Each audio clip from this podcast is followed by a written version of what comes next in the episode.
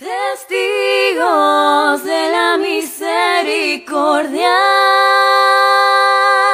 Testigos de Dios.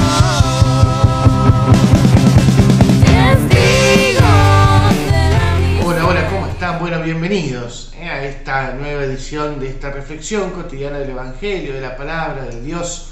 Hoy ya sábado, estamos ahí terminando la semana y la liturgia nos presenta un salmo muy lindo, ¿eh? un salmo muy lindo que eh, si nosotros queremos rezar ¿eh?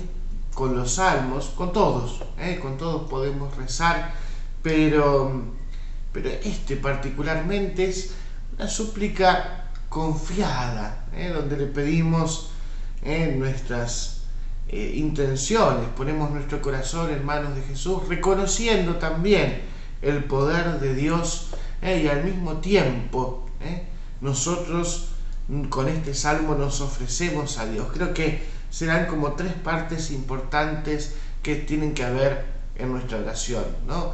Esa súplica que le queremos pedir por algo, por alguien, por alguna situación en particular, al mismo tiempo reconociendo nuestras limitaciones, reconociendo nuestra necesidad de Dios y al mismo tiempo después entonces también ofrecernos a nosotros eh, como instrumentos de Él. ¿no?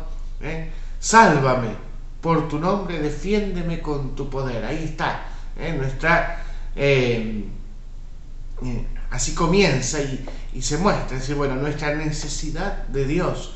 Escucha mi súplica, presta atención a las palabras de mi boca. ¿eh? Escucha mi súplica. ¿eh? Y mientras que rezamos este salmo, bueno, ahí podemos parar de leer el salmo, ponemos nuestras intenciones, ponemos aquello que queremos que el Señor nos escuche. Y luego dice, bueno, el Señor es mi ayuda, es mi verdadero sostén. ¿eh? Ahí reconocemos el poder nuevamente de Dios.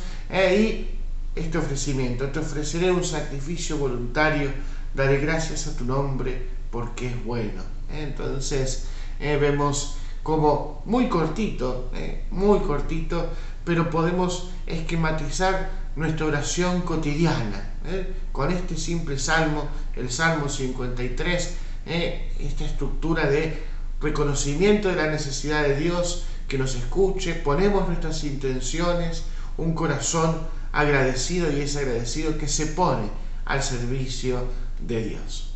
Que Dios te bendiga y Nuestra Señora de la Merced te acompañe. Testigos de la misericordia.